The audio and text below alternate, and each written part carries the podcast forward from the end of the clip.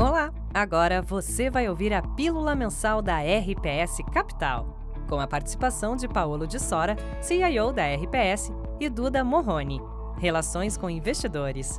Este episódio é referente à atribuição de performance de janeiro, análises de cenário e oportunidades de investimentos. O material foi produzido em 2 de fevereiro de 2022. Já segue nosso canal? Lembre-se de curtir e compartilhar o conteúdo. Bom programa! Oi, pessoal, Duda da RPS Capital. E hoje eu estou aqui mais uma vez com o Paulo de Sora, nosso CIO, para a gente fazer nossa pílula, comentar sobre a atribuição de performance, cenário do mês de janeiro, o cenário que a gente está vivendo agora em fevereiro. E, Paulo, janeiro foi um mês marcado por um cenário complicado para a performance dos nossos fundos de retorno absoluto e muito positivo para os fundos de bolsa, né? Comenta um pouquinho para a gente sobre a performance que a gente teve em janeiro. Acho que a explicação principal é que as bolsas internacionais realizaram bastante no mês de janeiro. A gente viu uma queda do S&P perto de 6%, do Nasdaq perto de 10%. A gente tinha uma parte do nosso risco direcional comprado em bolsa americana que sofreu prejuízo nessa realização de mercado muito em função de uma mudança de perspectiva de política monetária nos Estados Unidos. Por outro lado, os nossos fundos de renda variável são 100% comprados no Brasil, numa carteira de longo prazo, bottom-up, que é o time liderado pelo Thales e pelo Alê, que tiveram um mês muito positivo. Né? A Bolsa Brasileira foi na contramão, depois de muitos e muitos meses, foi na contramão do que aconteceu na Bolsa Internacional, uma entrada de investidor estrangeiro massiva em mercados emergentes e principalmente em Brasil, ao longo de janeiro, que puxou a nossa Bolsa subiu uh, perto de 7%, e os nossos fundos eh, de ações, inclusive, entregaram bolsa mais 400 basis points nesse mês de janeiro, porque estavam comprados nas coisas certas que subiram aqui no Brasil. Acho que essa é a principal explicação. A nossa exposição internacional nos fundos de retorno absoluto, que sofreram com a realização das bolsas, principalmente nos Estados Unidos e o Nasdaq, enquanto os nossos fundos de ações são 100% Brasil e que inclusive performaram bem acima do que foi o próprio Bovespa no mês de janeiro. E Paulo, seguindo essa linha, o que, que você pode falar para a gente sobre os temas ganhadores e perdedores que a gente teve nesse mês?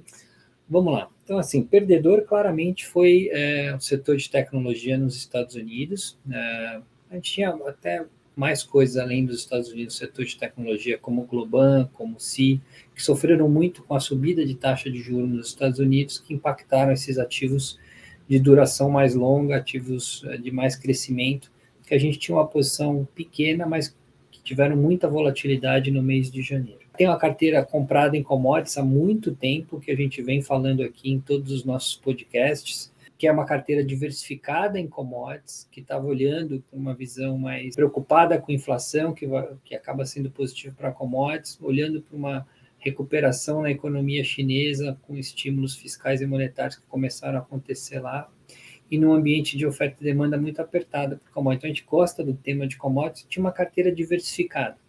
Quem olha o Bovespa acha que commodities foi um brilho em todos os lugares. Foi muito positivo para petróleo, metade dessa nossa carteira eram empresas produtoras de petróleo tanto a Petrobras, PetroRecôncavo, como empresas fora do Brasil, principalmente o índice XLE de ações, que a gente ganhou bastante dinheiro no mês. Mas a gente também tinha outras coisas de commodity na carteira, setor de cobre, setor de alumínio, setor siderúrgico, que tiveram perdas no mês é, de janeiro, apesar uh, do movimento positivo que a gente viu em commodities no Bovespa como um todo. Então, a nossa carteira de commodities acabou ficando neutra no mês de janeiro, se beneficiando da boa performance de petróleo e indo mal uh, nessas outras commodities que performaram uh, um pouco pior no mês de janeiro. O lado positivo da carteira foi, sem dúvida, essa nossa exposição relativa aqui no Brasil, a geração de alfa do nosso time Bottom Up Brasil, que foi bastante expressiva, e alguns destaques aí dos nossos ganhos no mês de janeiro aqui no Brasil foi a posição que a gente tinha em BMF, o que mais subiu na bolsa no mês passado, uma posição que a gente tem em MRV, que a gente vem carregando há bastante tempo, esse tema de construtoras de baixa renda, que a gente vem falando e que finalmente tiveram um mês de recuperação aí no mês é, de janeiro, e além disso, o tema de saúde, que a gente também vem carregando há muito tempo e que a nossa posição em Intermédio com a Rapvida tiveram uma boa performance no mês de janeiro, seguindo um pouco o movimento do Bovespa. Então, é, o time liderado pelo Thales e pela Lei geraram bastante alfa na nossa carteira doméstica. Esse foi o highlight positivo da nossa performance no mês de janeiro. E seguindo agora para cenário, né? A gente teve uma decisão do Fed recente sobre a taxa de juros para 2022. É, eu queria que você comentasse um pouco da sua leitura sobre os impactos dessa decisão é, no mercado. Né? O que, que a gente vê, tanto para Brasil quanto lá fora, nessa decisão que o Fed teve recentemente sobre os juros? Bom, Duda, eu fiquei assustado. Preciso te confessar, acompanho o Fed há dezenas de anos e achei que o Fed foi muito rock nessa reunião. Deixou tudo aberto né? Falou que está dependente de dados, que não está descartado aumentar mais do que os 25 basis points, que é o que o mercado espera, aumentar mais vezes, está é, tá muito mais vigilante em relação ao que está acontecendo com a inflação, que é uma preocupação nossa já de bastante tempo. Então, ele deixou o mercado é, um pouco sem referência no curto prazo, muito dependente no, dos dados de inflação que vão sair nos, nos Estados Unidos nas próximas semanas e meses. É, e, portanto, acho que vai ser um mercado com muito mais volatilidade. Nesse cenário, a gente reduziu o nosso direcional, que estava um pouco acima da nossa média histórica em todos os fundos, para uma posição direcional mais baixa do que a nossa média histórica. Então, estamos com menos risco direcional, porque a gente está mais preocupado com a volatilidade do mercado em função dessa dúvidas sobre como é que o Fed vai trabalhar, qual vai ser o passo, o tamanho dos passos, e a gente acha que tem risco sim da inflação estar tá mais forte lá, estar tá mais persistente, surpreendeu o mercado negativamente. Vamos lembrar que tem re inflação represada de salário, de aluguel, as commodities não cedem, o petróleo segue fazendo novas máximas, isso vai filtrando, vai, vai, vai se disseminando dentro da economia e criando esse ambiente inflacionário mais persistente. E se o Fed está mais preocupado com isso, pode ser que ele entregue mais juro do que o mercado hoje precifica, e isso acaba mexendo com o valor dos ativos no mundo inteiro, que faz com que a gente é, diminua um pouco o nosso risco direcional. Do lado positivo do cenário, é, a gente tem uma China que está na outra ponta, começando a estimular a sua economia com uma inflação muito baixa, com uma economia que está meio que fazendo o bottom e começando uma recuperação, índice de expansão de crédito na China começa a aumentar, eles estão diminuindo taxa de juro, é, reserva de bancos. Então a China está estimulando a ponta contrária do que a gente está vendo em todo o resto do mundo. Então a gente vive um mundo com mais inflação, com desaceleração econômica, com bancos centrais mais preocupados e subindo juro. Em contrapartida, a China está já numa meio que fez o bottom lá de crescimento e começa um período de recuperação. Bom estar tá exposto ao tema China, é, nesse sentido, no relativo. A gente sempre tem falado muito positivamente de commodities, a gente segue bastante convicto que o tema de curto prazo segue sendo comprar empresas de valor, empresas que geram caixa mais no curto prazo e que estão expostas na margem a esse crescimento chinês que começa a melhorar. A gente tem uma visão muito otimista sobre a relação de oferta e demanda das commodities, no sentido que tem uma demanda que está boa, está resiliente, com uma oferta que está muito reprimida. Portanto, nós estamos sim diante de um ciclo maior e mais longo em commodities, e o valuation das empresas de commodities segue muito barato. Dentro das nossas escolhas do que comprar na tese de valor, a gente segue bastante concentrado nas empresas de commodities, com um peso maior no petróleo, que é uma commodity que depende um pouco menos de China, um pouco mais do mundo como um todo, da reabertura, e que tem sido muito bom, tem sido a melhor commodity, na verdade, no relativo, e a gente segue mais ou menos 50% da nossa carteira de commodities em petróleo, tanto em Petrobras como 3R, PetroRecôncavo e também em empresas de petróleo fora do Brasil, principalmente no, no índice XLE. É, mas também seguimos comprados em cobre, em alumínio, em siderurgia e um pouco em mineração para fazer uma carteira balanceada, porque a gente acha que é um tema mais macro até geral do que um tema mais micro. Então isso é uma das coisas que a gente segue gostando é, a gente manteve uma carteira comprada é, nas empresas de tecnologia que geram mais caixa, que tem balanço mais forte, que estão com resultados muito, muito bons de curto prazo. Aliás, as FENG soltaram, soltando resultados essa semana, todos com resultados muito bons, outlook muito forte. A gente acha que a gente vive num ambiente de bastante dúvida no cenário global, com essa história da desaceleração, do juro, e você tem que se proteger na qualidade e na liquidez. É, e em coisas que têm menos a ver com o próprio PIB, com o próprio crescimento econômico.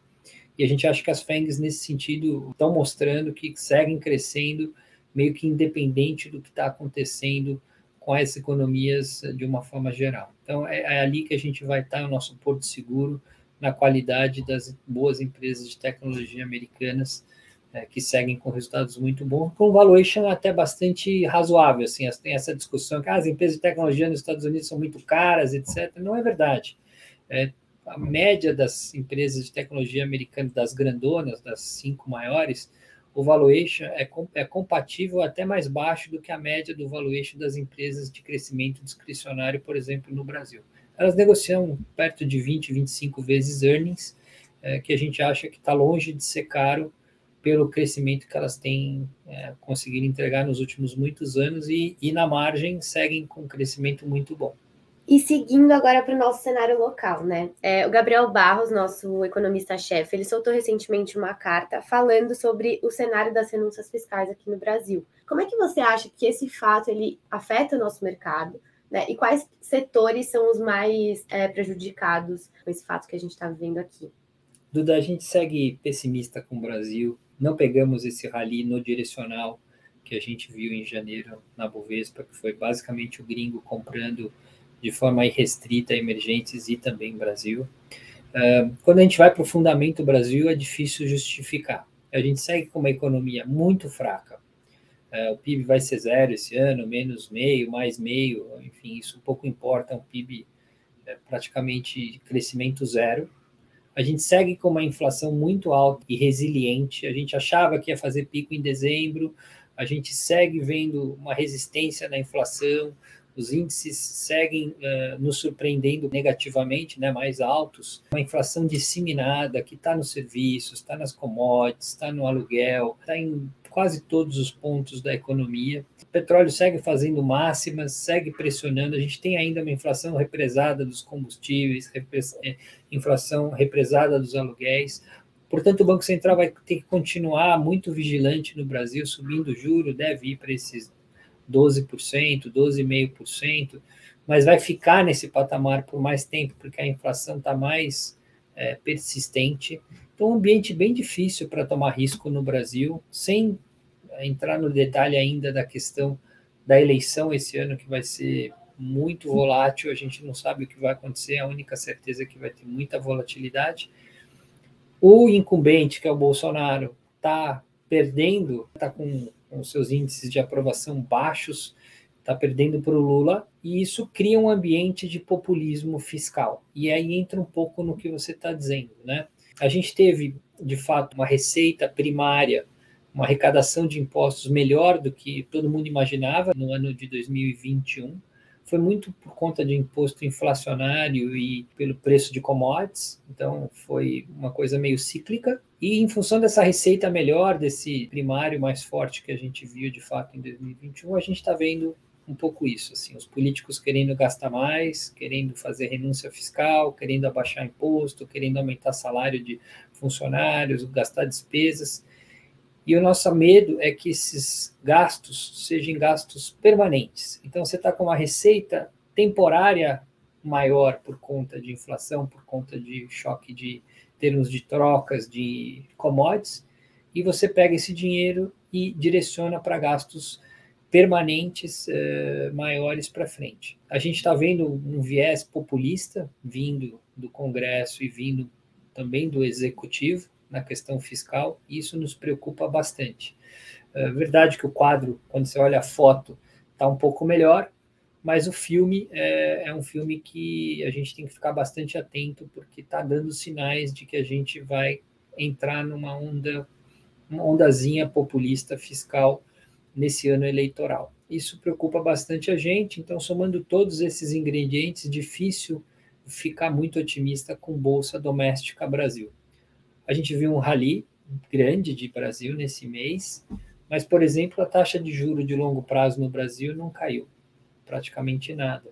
Então, foi uma subida de bolsa, basicamente um re-rating de múltiplo não justificado pela taxa de juros. Então, até no relativo, a gente acha que a taxa de juro está mais. Se você está otimista com o Brasil, melhor você aplicar o juro é, do que propriamente comprar a bolsa doméstica. O quadro segue bastante deteriorado, dificilmente a gente deve mudar nossa opinião, a não ser que tenha uma perspectiva de uma terceira via mais viável para a eleição de outubro e novembro. Caso contrário, a nossa opinião é que o cenário Brasil segue bem, bem difícil.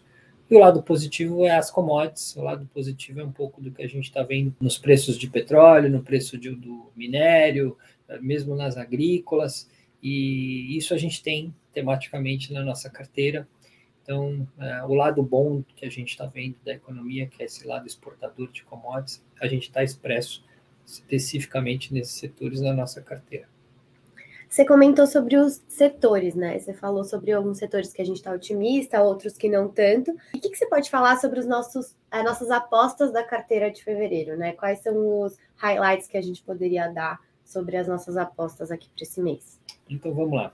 De Brasil, a gente segue mais ou menos na mesma. Vamos ter coisa defensiva, coisa que depende pouco de renda, depende pouco de juro, depende pouco de PIB, coisas que crescem de forma idiosincrática. A gente segue gostando do setor de saúde e a gente tem essa posição há muito tempo em Intermédica, Rap Vida e a gente segue com essa posição. A gente acha que vai bem, independente de quem vai ser eleito, se o PIB estiver bom, vai. A gente tem uma dinâmica muito forte demográfica que ajuda esse setor e uma consolidação que está acontecendo a passos largos. As empresas são mega líderes essas que a gente está investido. A gente segue nisso, a gente segue gostando de construtora baixa renda, que a gente acha que vai bem independente do que está acontecendo um pouco com renda no geral. Aliás, a inflação está muito alta, o aluguel está muito alto, as pessoas estão loucas para sair do aluguel e ir para casa própria. Uma boa notícia de Brasil tem sido o mercado de trabalho. A gente tem formado bastante emprego ah, nos últimos meses, isso aumenta a FGTS, aumenta o poder de fogo para a Caixa emprestar para o Minha Casa Minha Vida. Uh, a demanda é reprimida e é muito grande, então a execução segue boa, um pouco de pressão de custos, é verdade, uh, mas a gente acha até que o teto do preço do, da Minha Casa Minha Vida que é financiada deve subir aí nas próximas semanas e meses, até para fomentar ainda mais a construção de casas baixa renda, que acho que é um programa que o Bolsonaro gosta, que o Lula gosta, e o valuation dessas empresas é bem barato, então a gente sai comprado principalmente em MRV. Setor elétrico, que é um setor também super defensivo, coisa que depende menos de PIB, que é ligado à inflação, e a gente tem priorizado o setor de energia renovável. A gente tem uma posição em ômega, estamos comprando um pouco em CESP também. Então, no Brasil, é um perfil bem defensivo de carteira, com coisas com beta bem baixo, que eu acho que é o que a gente tem que ter nesse momento de Brasil. E lá fora, seguimos comprado nas FENGs, é, numa posição até, eu diria, pequena, é, mais ou menos 5%, é, com viés de aumentar, é, mas acho que a regra do bolo desse ano é comprar na baixa e vender na alta, vai ser um ano de range, vai ser um ano de muita vol, então vamos agora esperar ver se teve uma recuperação dessas ações agora recentemente, então a nossa ideia é, se houver uma oportunidade de, de elas caírem, porque o Fed está mais rock, de novo vai se ter uma discussão mais pesada sobre o juro, que sempre bate nesse setor de tecnologia, a nossa ideia é aproveitar uma realização para comprar um pouco mais. É o setor de commodities, que a gente vem carregando há mais de um ano, na verdade há quase dois anos, e a gente segue bem otimista, achamos que são as coisas mais baratas da Bolsa no mundo, coisas que estão se beneficiando muito desse ambiente de inflação mais alta, de oferta e demanda muito apertada. E o risco é a gente estar tá num ponto muito adiantado do ciclo. A gente está lá quase já exaurido o ciclo econômico e aí o Fed tem que ser muito duro no juro a ponto de jogar a economia muito para baixo, talvez até em recessão, e aí não vai ser legal ter commodities, aliás, não vai ser legal ter nada. Como a gente ainda